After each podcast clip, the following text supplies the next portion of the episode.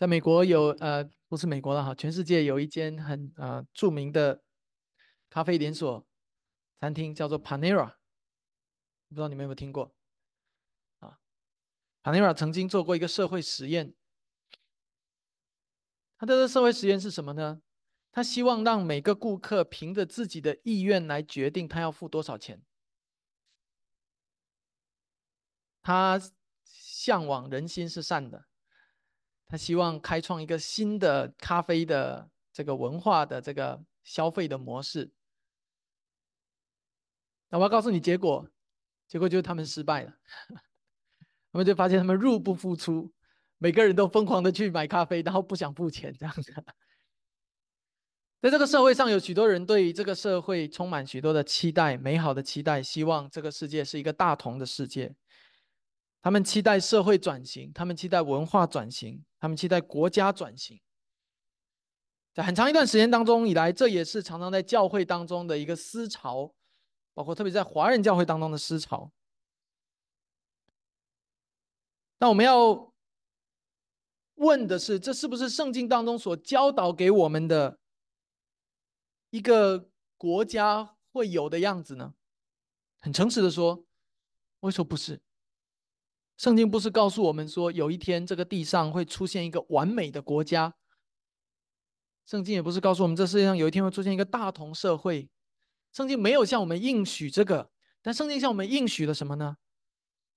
圣经向我们的应许是，这个世上一切的国度都要消亡，城市要荒废，人类的文明要终结，但是上帝要拣选一群天国的子民，建立那一个荣美的、完美的国度。啊，那是属天的国度，而不是地上的国度。上帝要拣选一群天国的子民，与他永远的在一起。啊这就是我们今天的经文当中要一起读到的一段美好的基督徒聚在一起的集体生活。我要告诉你，那是一种在地如在天的生活，也就是我们今天讲到的标题。我特别要提醒你的是，要去思想圣经当中所说的这种在地如在天这种美好的生活，与教会有什么样的关系？我们一起翻到《使徒行传》的二章三十七到三章的十节。我们从今年的第一周开始，开始了《使徒行传》的系列的讲道。《使徒行传》是一像一座桥梁一样，架在福音书和教会书信之间。所以，如果从福音书直接跳到教会书信，你会说这发生了什么？主耶稣升天，然后地上就一群的教一堆的教会而使徒行传就弥补那个空隙，帮助我们知道说填补那个那个空隙，帮助我们知道哦，原来中间发生了什么？原来中间有使徒们这样这样这样这样的传递、传扬福音、建立教会，还有使徒行传翻过来之后的罗马书有教会，哥林多前书有教会，加拉太书、以弗所书。使徒行传就是这样的一个角色，在圣经当中，帮助我们看见教会是如何开始，看见教会最起初的样式，而那对今天的我们是无比的宝贵，因为我们是一间教会。当我们说我们是教会的时候，我们就是在见证使徒行传当中所讲的一切，并没有在历史中消亡，而是如今应验在我们身上。我们一起来看到使徒行传二章的三十七节。翻到以后，请听我来为大家读。众人听见这话，觉得扎心，就对彼得和其余的使徒说：“弟兄们，我们当怎样行？”彼得说：“你们个人要悔改，奉耶稣基督的名受洗，叫你们的罪得赦，就必领受所赐的圣灵。因为这应许是给你们和你们的儿女，并一切在远方的人，就是主我们神所招来的。”彼得还用许多的话见证，劝慰他们说：“你们当救自己，脱离这弯曲背。”弯曲的世代，于是领受他话的人就受了洗。那一天，门徒约添了三千人，都恒心遵守使徒的教训，彼此交接、掰饼、祈祷。众人都惧怕使徒，又行了许多奇事神迹。信的人都在一处，凡物公用，并且卖了田产家业，照个人所需用的分给个人。他们天天同心合意，恒切的在店里，且在家中掰饼，存着欢喜诚实的心用饭。感谢神得众民的喜爱，主将得救的人数天天加给他们。伸出祷告的时候，彼得、约翰上圣殿去，有一个人生来是瘸腿的，天天被人抬来。放在殿的一个门口，那门名叫美门，要求进殿的人周济。他看见彼得、约翰要进殿，就求他们周济。彼得、约翰定睛看他，彼得说：“你看我们。”那人就留意看他们，指望得着什么。彼得说：“金银我都没有，只把我所有的给你。我奉拿撒勒人耶稣的名，叫你起来行走。”于是拉着他的右手扶他起来，他的脚和踝子骨立刻健壮了，就跳起来站着又行走，同他们进了殿，走着跳着赞美神。众人都看见他行走赞美神，认得他是那素常坐在殿的美门口求周济的，就因他所遇着的事，满心稀奇惊讶。我们今天讲到的主题句是：基督徒聚在一起的生活，是一种在地如在天的生活，因为他们是属天的子民。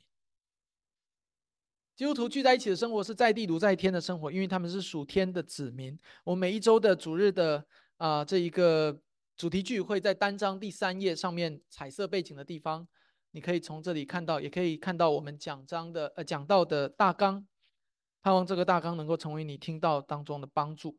我们首先来看到第三十七到第四十二节，在这里面讲到了教会第一次的受洗。我们要看见基督徒聚在一起，他们如何顺服主的命令。首先，我们看到的是众人对彼得讲道的反应，而这是联系到上一周的讲道的内容。我不知道你还是否还记得，我们上一周讲到的标题是“上帝的大作为”。这个标题来自于二章的第十一节，当众门徒受到圣灵感动的时候，就用不同的语言来做什么？不是用不同的语言来聊天，用不同的语言来放纵自己的情欲，随便乱讲话，不是，他是用不同的语言来传讲上帝的大作为。只是上一周我们看见的，而在上一周的讲道当中，我们也指出了，接下来彼得的讲道其实就是传讲上帝大作为最好的示范。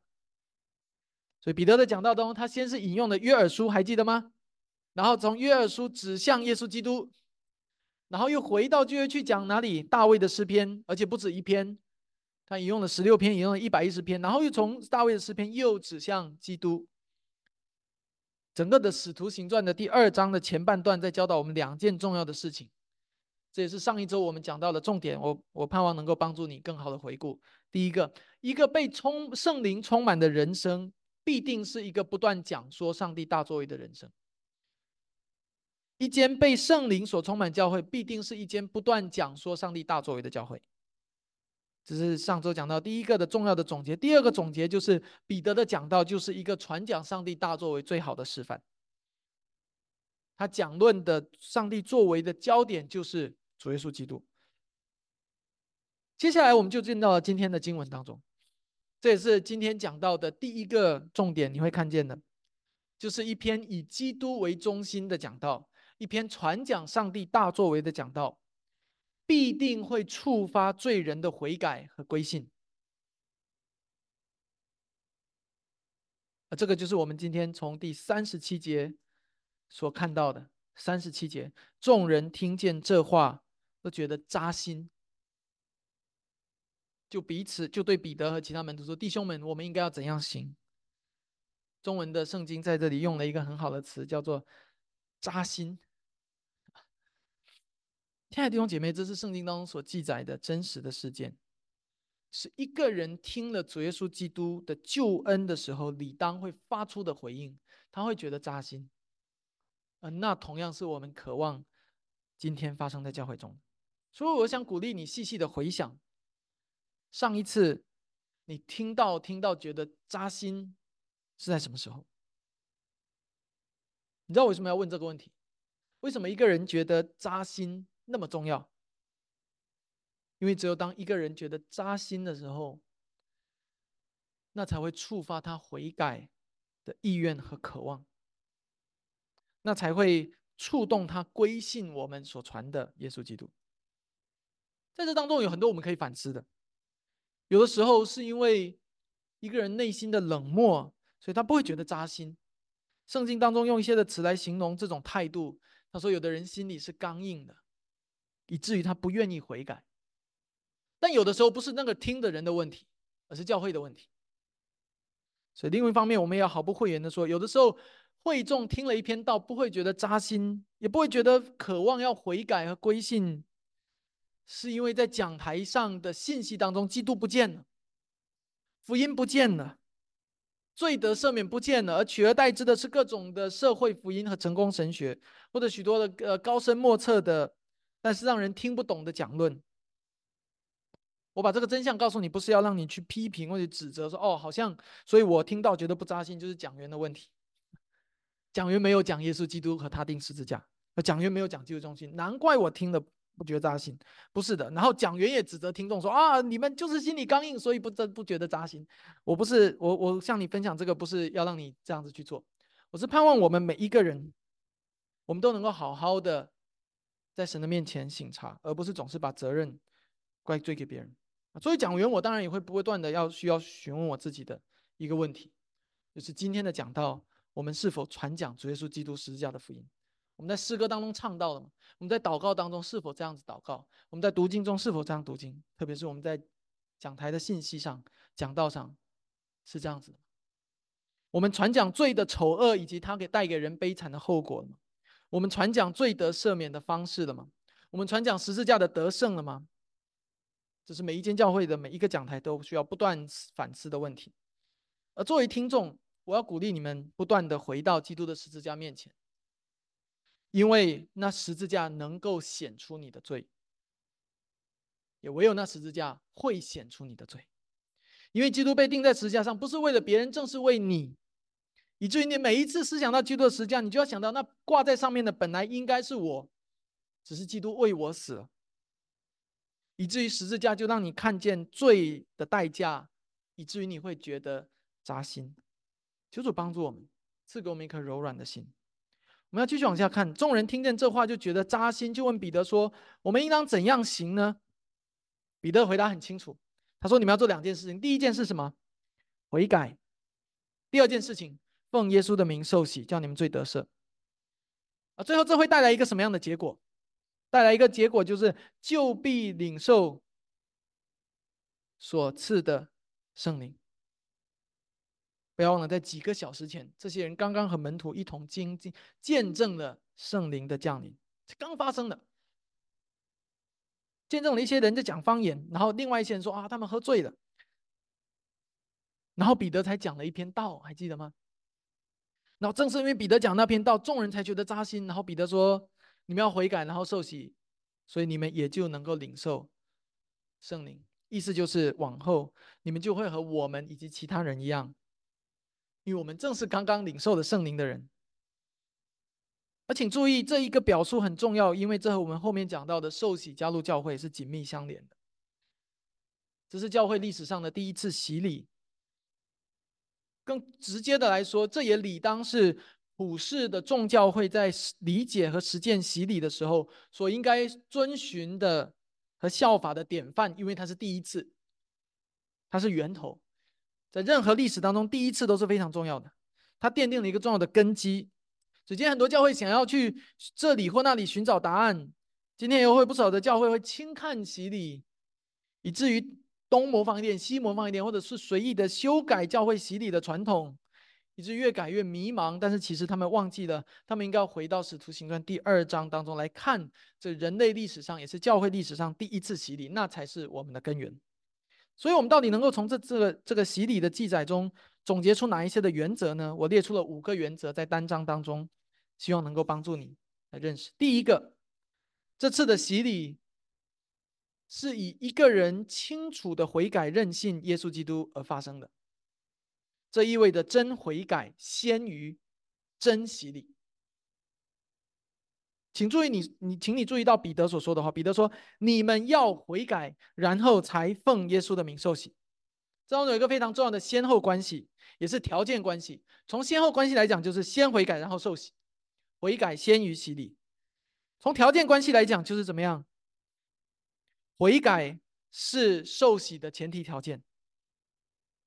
所以，当彼得在说你们个人要悔改的时候，他是在说你们个人要悔改，认信耶稣基督，然后才能受洗。从条件关系来说，那是说你们个人要 if，那个 if 就是你们个人要先悔改，然后你们才能够，then 你们才能够奉耶稣名受洗。彼得不是说所有的人都可以受洗，彼得是在说只有那些悔改的人才可以受洗。所以你们要先悔改。弟兄姐妹，你看见非常清晰的洗礼，在圣经当中的教导，不适合所谓的圣约家庭中的子民直接就联系在一起，好像一个出生在基督徒家庭的婴儿就可以因着他是基督徒父母小孩的缘故。而因此受洗，长老教会为此建构出了圣约子民的概念，然后把这和旧约的洗礼联系在一起。但你会看到，这并不是这里圣经当中的教导。我们在这里所看见的教导其实是什么？洗礼是与一个人是否悔改有直接必然的关系。没有真正的悔改，就不会有真正的有效且真正的洗礼。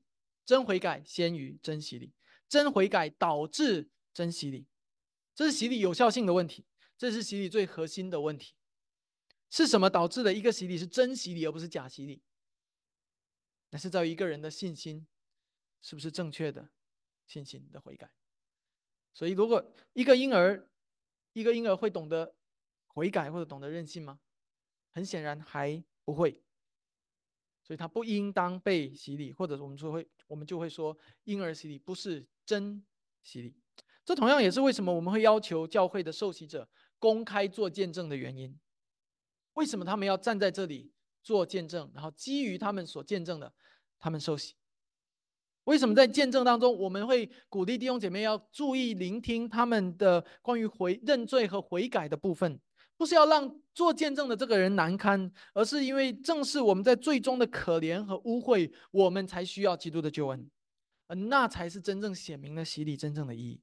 见证不是要讲一些好听的，讲一下啊，我不用怎么样病得医治了，失业找到工作了，不是。见证是在讲我曾经如何的悖逆、迷失、沉沦，如今我如何认识到自己的罪，以及我何等需要基督，以至于我愿意从此之后悔改。这同样也帮助我们，也是我们帮助受洗者去明白他们受洗的原因。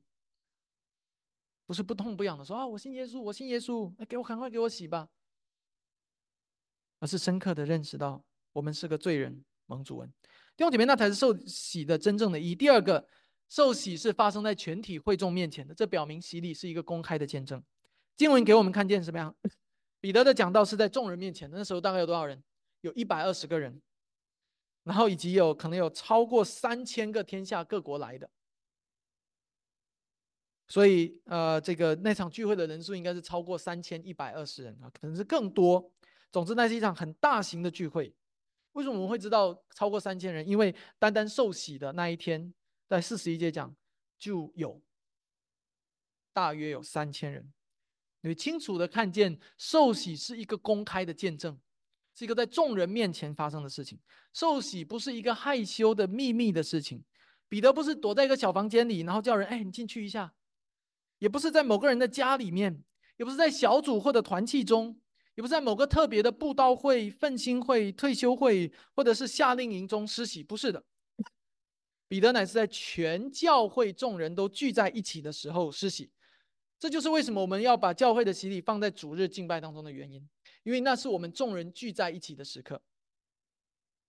如果不是放在主日敬拜当中施洗，可不可以？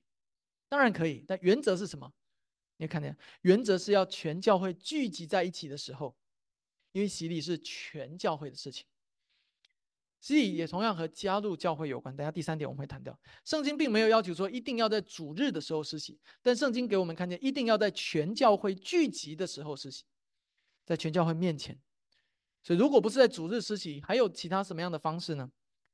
比如说，我们就要给全体会众发出邀请。啊，请全体会众另外再找一个时间来，我们再共同给他实行。所以你可以明白重点在什么样？重点不在于时间是这个是那个，规条是这个是那个，重点是在于圣经中的原则，在全体会众面前。第三个我们要看见，他们洗礼以后，教会怎么样？门徒添了三千人，门徒就是当时还没有基督徒的这个称呼，就是所有跟随基督的人就叫门徒。然后当当时只有一间教会，就是耶路撒冷教会，所以。嗯，第三个，他们洗礼以后，耶路撒冷的教会就增加了三千人。你会看见洗礼与成员身份或者成员制度紧密的连接在一起，这是我们要看到四十一节所说的。这是一节非常普通的描述，但却透露一个非常重要的事事实。这个事实就是，这三千人在洗礼之前，他们没有被称为是门徒中的一员，但是他们在洗礼之后却被称为是门徒中的一员。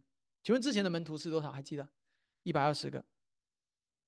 在一章的第十五节，如果你啊记不太清的话，一章的十五节。而第二章门徒，第三章门徒就增加了三千个。这三千个是怎么产生的？这个数字是怎么产生？弟兄姊妹就看到每一个数字的产生，其实背后都有一个过程，叫做计算。什么叫计算？你算在里，你不算，你算，你不算。才会算出这样一个数字，而那个算的过程，就是在分辨谁是门徒，谁不是门徒的过程。那个用我们今天的一个词来说，就是教会的成员制。弟兄姐妹，在圣经当中并没有确切的出现“成员制”这三个字，你会看见吗？就好像圣经当中没有一个词叫做“三位一体”一样。但是我们为什么能够确定教会从一开始就有成员的制度？其实有很多的证据的，比如在许多的书信当中记载说，教会当时有名单，有寡妇的名单，信徒的名单，而那个名单是什么？那个名单就是成员制的一个证据。不仅如此，在呃这个这个路加在这里会记载，圣经有很多的关于数字的问题。去年我参加一间啊参观一间教会的成员会议，去年二月的时候。他们的的成员会议的报告中就指明，他们教会的成员是四百七十二人。为什么会有这个数字？一个一个算出来的，在算的过程中，很有可能啊，很显然一件事情就会发生，就是你需要一个标准，然后指出说这个人应当被算在内，这个人不应当被算在内。同样的问题，你问我们今天的教会成员有多少人，你会如何回答？今天很多的教会。不是很看重这件事情，以至于把主日出席和教会成员人数混为一谈。但成员的重要性在于，当他是教会的一员的时候，他就与其他人一同代表天国。弟兄姐妹，那是一个荣耀的身份，那也是一件荣耀的事情。在这里，三千虽然是一个大数字，但很显然，这很显然，这不是三千张椅子，或是三千盒饭。这背后是清楚的三千个人名，这个数字的出现，说明了有一个标准来把一些人算在内，把一些人排除在外。而在这一段经文当中，我们看见那个标准就是什么？就是真悔改所带来的真洗礼。所以你会看见吗？洗礼清楚的和成员制度联系在一起，没有一个人可以领受的真洗礼却不加入教会。反过来。教会也不可以为一个只想洗礼却不打算加入教会成员的人施洗，而这就是圣经的命令和教导。而这也是我们要看到第四点：所有领受彼得教导的人都受洗，不存在信主但不受洗的情况。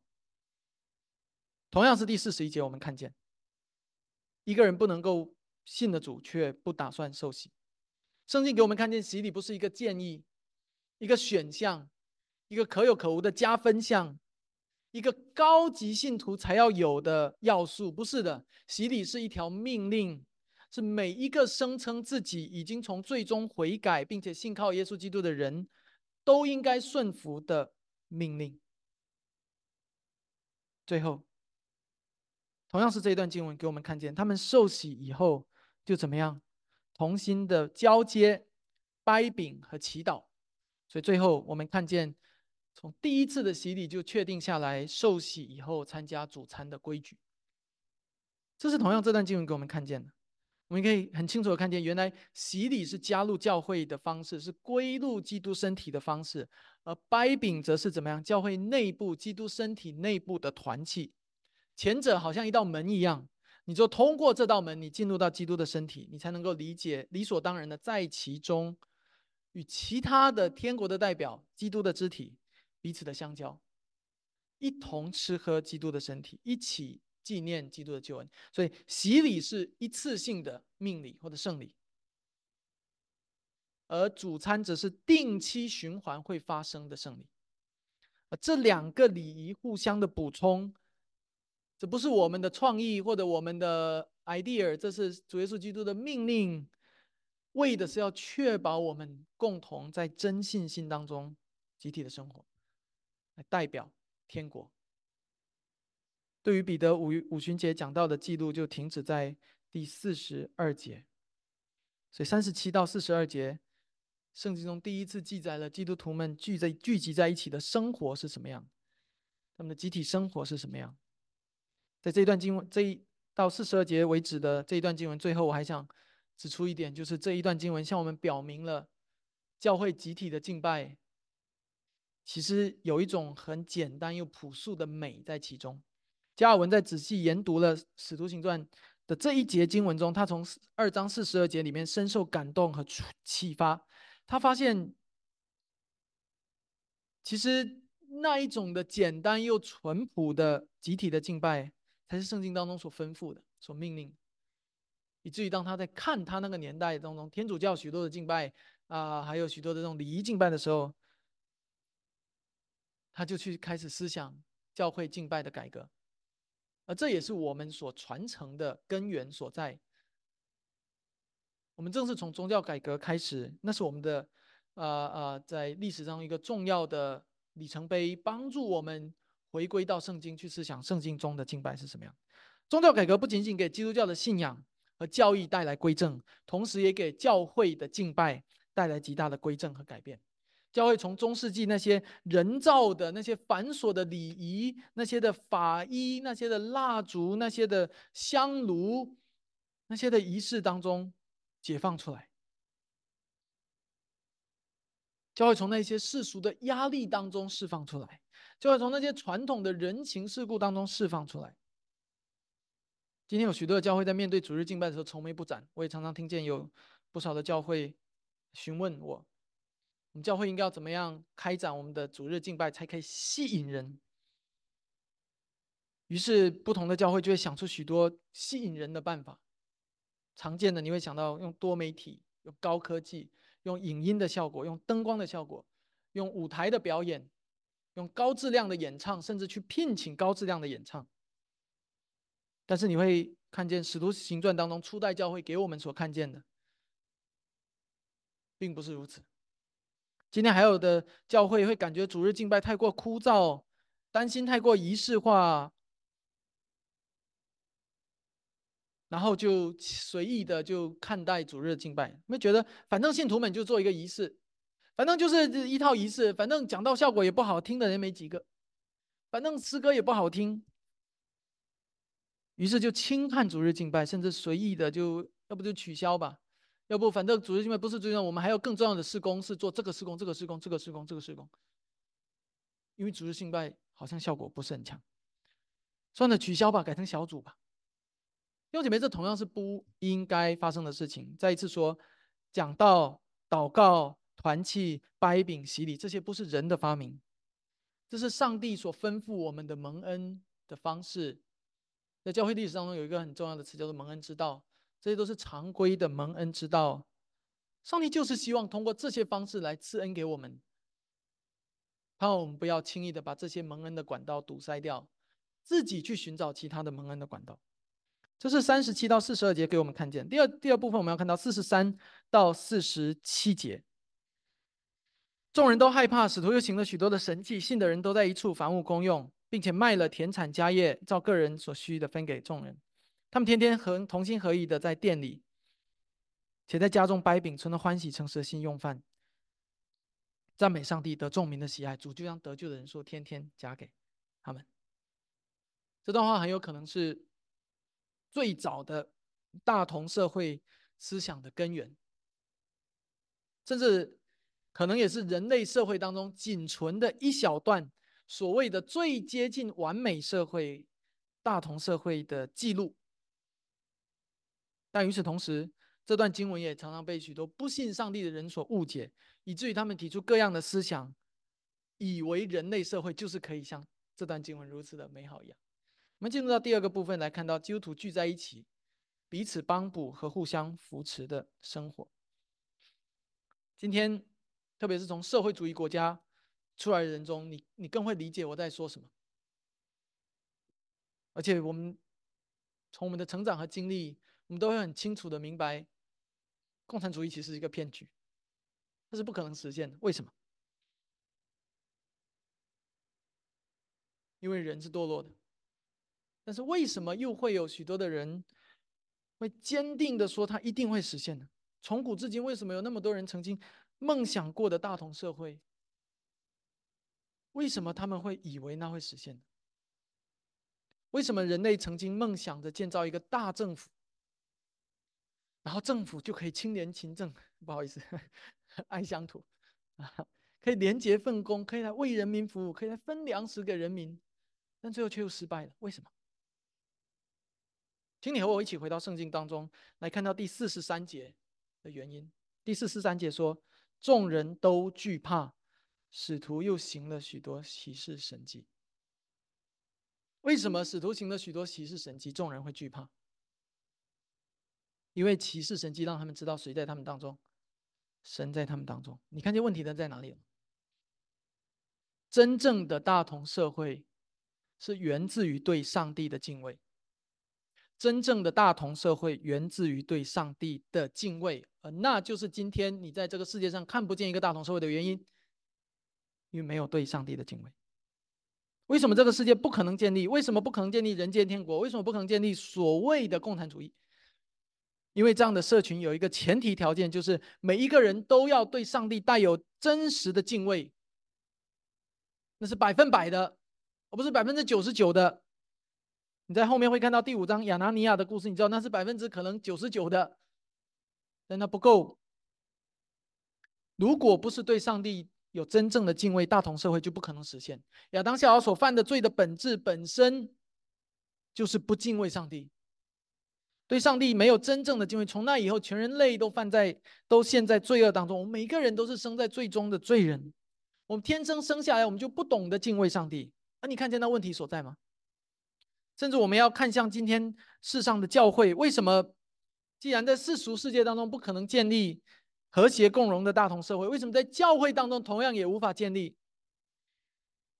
在教会里面也同样充满了纷争，或者贪心，或者嫉妒，或者自私。为什么？因为连教会里面我们也没有办法确保每一个人都对上帝有真正的敬畏，而那是问题所在。换句话说，当教会不敬畏上帝的时候，教会当然就没有办法。活出圣经当中所说的那一种和谐和完美。但是弟兄姐妹，尽管如此，我们并不绝望。正如我们在主日学当中所分享的，我们有一个盼望，我们仍然有一个盼望。那个盼望是指向末后，就是当基督再来的时候，教会将作为完美的新娘献给基督，而在那个时候，教会就完全成圣，完全圣洁。真正的合一与大同，源自于对上帝的敬畏。所以问题就在于，我要鼓励你去思想：你今天对上帝真的存敬畏的心吗？如果有，你就不会在不应该贪心的时候贪心，你就不会在不应该嫉妒的时候嫉妒，你就不会在不应该放纵情欲的时候放纵，你就不会在不应该增进的时候增进。简单而言，就是你就不会在不应该犯罪的时候犯罪。当我们每一个人都问我们自己这个重要的问题：我真的敬畏上帝吗？的时候，我真的敬畏他，以致我的一言一行都要讨他的喜悦的时候，还是我的一言一行都在建造我自己的巴别塔，为我自己的名声和面子来打扮的时候？当我们问我们自己，我们常常是否为我们自己的罪掩护、辩护和遮盖的时候？还是我们常常带着敬畏的心操练圣洁的时候，教会就在那个过程当中慢慢塑造出敬畏神的传统和文化。我们今天还要问一个问题，不仅仅是我们自己，我们要问的问题是：我们的教会是一间敬畏上帝的教会吗？每个人，当你听见这样的问题的时候，不是想着哎别人怎么样，如何如何？如果在你的悔改当，在你的醒察当中，你认识到自己还不是那么敬畏上帝。如果你发现教会还不是那么敬畏上帝的话，那么你就可以开始思考，你可以做一些什么来帮助教会建造教会，来提醒你身边的肢体，来与他们彼此的更好的互相帮助，为的是一个目标：我们更好的敬畏上帝。第二个，我们看到真正福音，真正的福音会翻转人的心。不要忘了，四十三到四十七节是第二章的结尾，而第二章在说什么？第二章在说圣灵降临，传讲神的大作为。第二章的核心焦点就是传讲天国的福音。正是因为圣灵的充满，教会中充满了福音的传讲。正是因为福音的传讲带来了人心的觉得扎心，而正是这一切的扎心，使他们敬畏上帝。现在问题来了。你渴望在二零二四年的今天，在休斯顿的西北角，也同样建造一个美好的基督徒的群体吗？我相信你会说非常渴望。如果非常渴望的话，应该如何做？你要相信，只有真正的福音才会反转人的心。保罗说：“我不以福音为耻，这福音本是上帝的大能。”亲爱的弟兄姐妹，福音是有大能。福音是充满能力的，不是你的大能，不是我的大能，不是我们有什么样的聪明才干，不是我们做的 饭菜特别的好吃，或者什么音乐特别的好听，不是这一些的大能，不是世俗智慧的大能，而是神的大能。你渴望在休斯顿的西北角建造一个如四十三到四十七节这里所描述的美好的共同体吗？唯一的方式，也是最简单清晰的方式。就是传讲真正的福音。第三个，在这一段的第三个小点，也是今天讲到的标题：在地如在天。四十三到四十七节，其实是在地如在天的一撇。一群真基督徒聚在一起的生活，其实就应该是四十三到四十七节的样子。他们对上帝有真正的敬畏，他们认上帝是他们主，他们的王。亲爱的弟兄姐妹，这不就是我们将来在天上聚在一起的样子？与我们的主在一起，在永恒中永远的一同居住。你看见了吗？那个画面其实如今在地上已经真实实现了。虽然很快的后面有亚纳尼亚的犯罪、犯时的纷争啊，这种荣耀的集体生活就消失，但是至少它出现了，它存在了。它存在在什么地方？它存在在教会里面，所以这是我们第四点要看到的。我们的目标不是实现社会改造或社会转型，请你不要忘了，这个大同社会不在是当时的耶路撒冷城里，在耶路撒冷教会里。四十三到四十七节常常被不信上帝或不敬畏上帝的人误用。今天很多人也热衷于这种所谓的社会的转型。是的，福音有大能。罗上帝要改变一个国家，是可以改变一个国家的。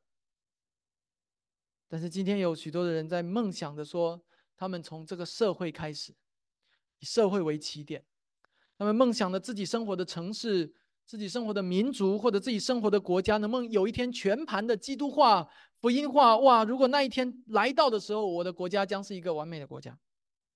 如果你曾经，或者你现在仍然持有这样的想法，我不知道打击你，也不知道否定你，但是我希望帮助你暂时从这样的梦想当中走出来，来看到圣经到底如何说。四十三到四十七节所描述的不是整个罗马帝国，也不是描述整个耶路撒冷城，而是描述耶路撒冷教会那一间教会。你看见吗？圣经不是在教导我们社会转型的方式，圣经在教导我们建造教会的方式。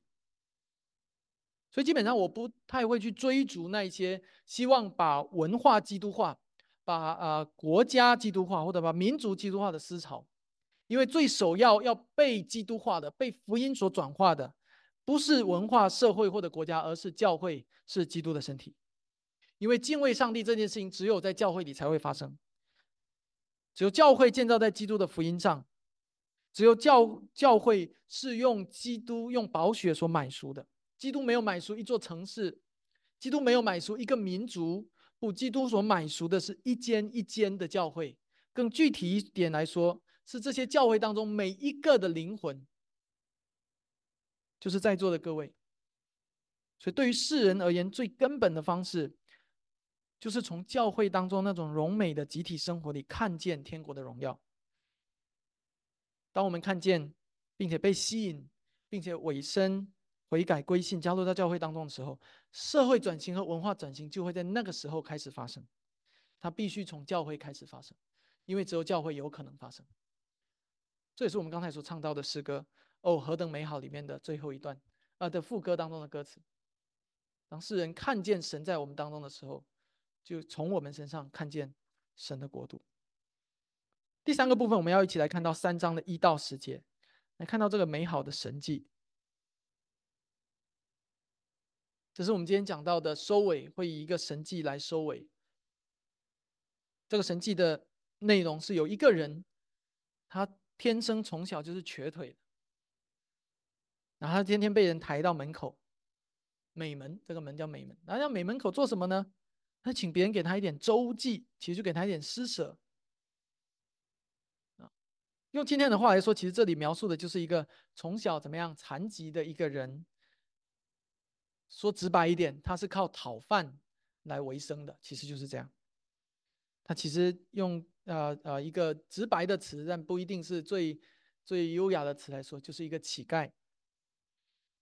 当这个人看到彼得和约翰也去圣殿的时候，那想要凑过去去找彼得和约翰讨饭。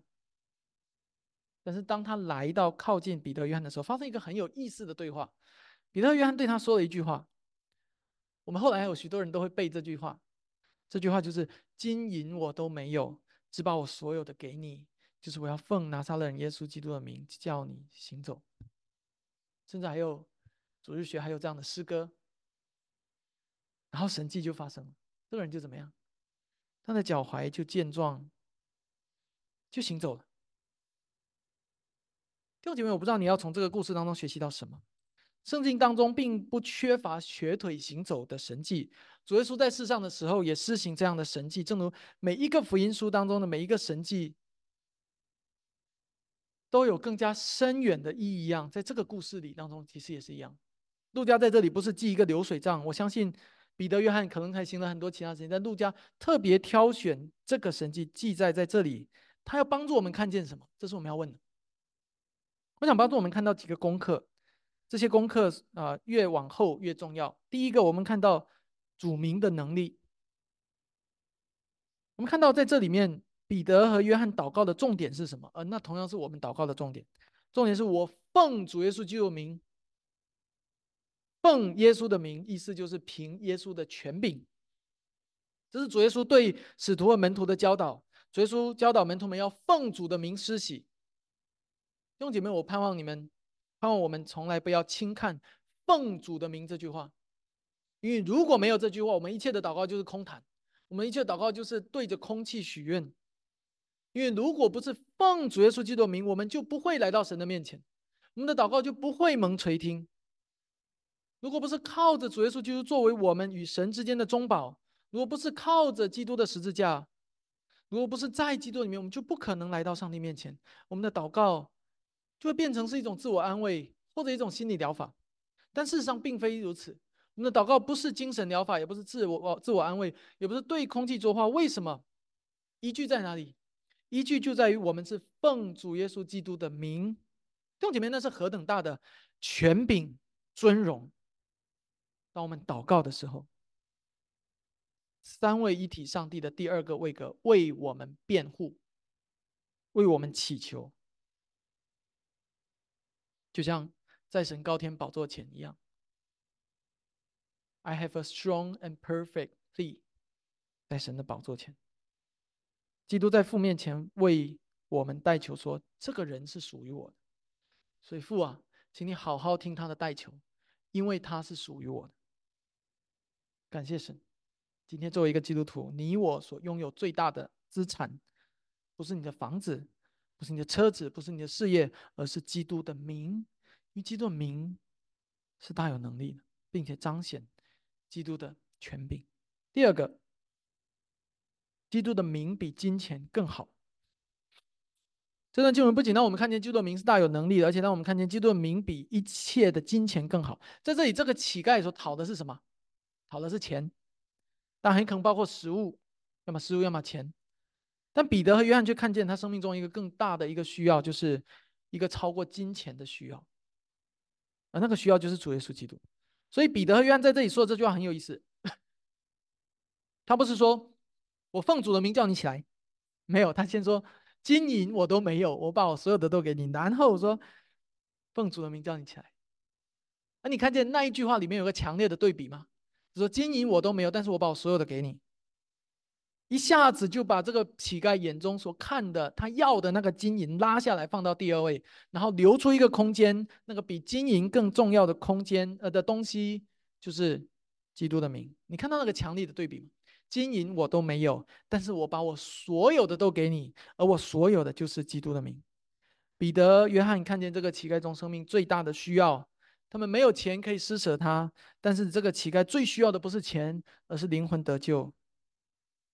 钱不能满足灵魂得救的需要，可能只能满足身体医治的需要，但是靠着主名的大能，他的灵魂得救。所以你看到第八节，弟兄姐妹，我要指给你看，这就是这一个神迹当中最最关键的一节。第九节也是，这个神迹带来一个结果，就是这个人走着、跳着赞美神，然后百姓看见他了，也赞美神。就带来今天的这个神迹的第三个功课：上帝的神迹是要使人走着、跳着赞美神。我们之前讲过，说生活当中处处是神迹啊。这个一个人信主就是一个神迹。那有的人说啊，我们我们谈论的是超自然的神迹。OK，超自然的神迹。那到底什么是超自然的神迹呢？你看到圣经当中所有这些超自然的神迹，都有一个共同的结局吗？就是为了显明神的荣耀，主要是说拉萨路的死是为了显明神的荣耀。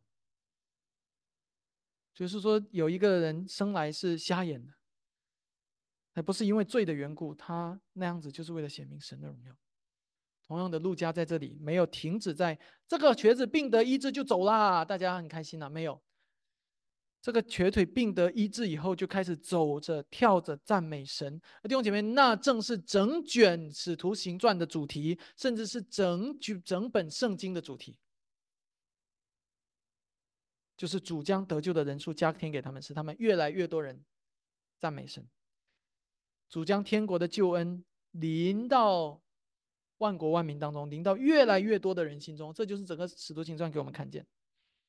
所以《使徒行传》三章的这个故事，正是整个《使徒行传》的缩影，然后让我们看见越来越多的人是如何得救，开始走着、跳着赞美神，从黑暗的角落里走出来。所以，请不要只是关注到这里，说哦，一个人病得医治，起来行走。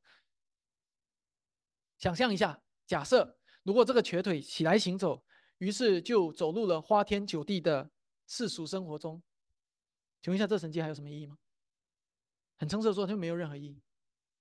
请注意，圣经当中所有记载的神迹，上帝每一个神迹的目的，都是为了天国的荣耀。路加在这里的记载，给我们看到第三个功课，就是在阅读圣经当中的神迹，包括你在观察你生命当中那些所谓别人所谓的神迹，或者你发生在你自己身上的神迹。当我们想要把它归纳为或者定义为这是一个神迹的时候，思考一个问题。到底什么才是神迹？今天这个瘸腿，如果只是治好了腿，却没有治好他的心，很诚实的说，那就不是什么神迹，至少不是圣经一贯以来给我们看见的神迹。所以，当今天一些世人喜欢分享一些神迹，比如说一个人一直求一个工作，然后他是神迹般的得到一个工作；一个人一直求一个孩子，他是神迹般的得到一个孩子；一个人一求病得医治，然后是神迹般的病得医治。那请允许我按照陆家的标准告诉你，以及按照圣经的标准告诉你，这些都是讲了一半的故事，以至于我没有办法分辨那到底是不是神迹。因为一个神迹是为了神国的荣耀和灵魂的益处。一个人如果一直求工作，然后神迹般的得到一个工作，然后他就开始在这个工作当中越来越贪心贪钱，你会如何定义这个神迹？一个人如果一直求一个孩子，然后神迹般的得到一个孩子，但是长大以后，这个孩子并不敬拜上帝，而是随从世俗的罪恶，你会如何定义这个这个神迹？一个人病得医治，结果病一好就离弃上帝，重新回到他最终的生活，你会如何定义？请问，请请注意，圣经当中每一个的神迹都是以上帝得胜为结局，而在现实当中也是一样。上帝赐下超自然的神迹，这句话在你们的章那个单章当中的最底部的地方，从来不是让人可以得着世俗的丰盛和成功为终极目的，而是要或借的成功，或借的苦难，拯救人的灵魂转向神。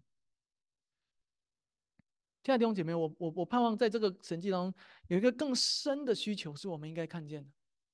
今天在你我的身边，在我们的周围。你或许没有认识几个是生来就瘸腿的人，可能有，但不多。但是在我们的身边，却还有许多可能生来或者是经历一段时间以后，他的心灵就瘸腿的人。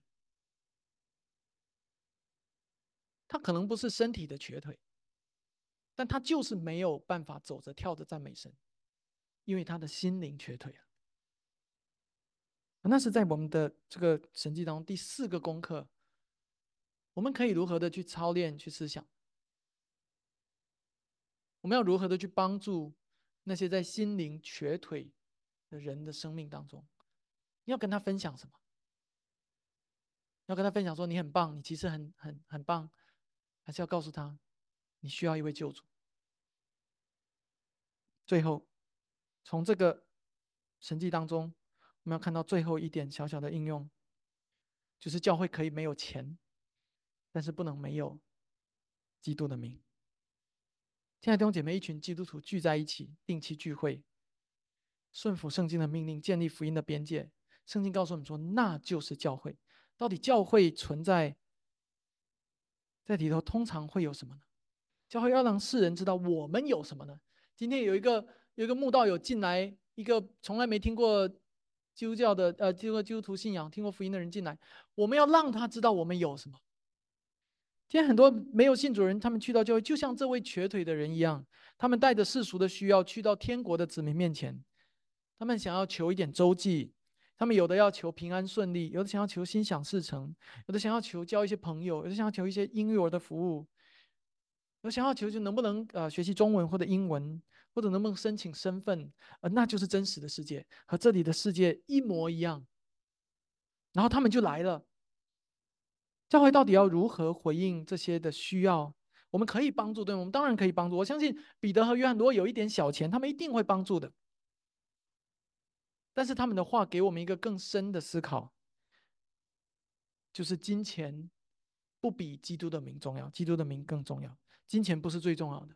属世的需求不是最重要，最重要是属灵的需要。他们明白了这点，所以他们把这件事告诉乞丐，就说：“金银我都没有，但是我把我有的全部给你，就是基督的名。”那亲爱的弟兄姐妹，那正是我们作为一间教会，我们要对世界说的话。金银或许我们没有，或者说金银我们都不多，但我们要把我们所有的给你，就是主耶稣基督的名。教会可以没有钱，但是教会不可以没有基督的名。这是我们在世上所拥有的全部，这也是我们要对世界说的话。求主帮助我们，特别是在我们这样一个讨论够堂的阶段，当我们讨论我们渴望更好的服侍神国的时候，我更切慕的渴望弟兄姐妹我们共同回到那。更核心的事情上，今天我们所有拥有的一切是上帝给我们的祝福，没有错。但是神国的施工不会因着我们无论在一个购堂项目中成功或者失败就戛然而止。如果有机会，如果上帝聚集我们的心，给我们更美好的场地，我们就为他做更大更大的事，我们就更啊投入我们更多的忠心和竭力来为他做事。但这不意味着，如果我们在这些的事项当中受到阻拦了，神国神的国度的施工就会停止。我们仍然有基督的名，感谢神。我们一起祷告。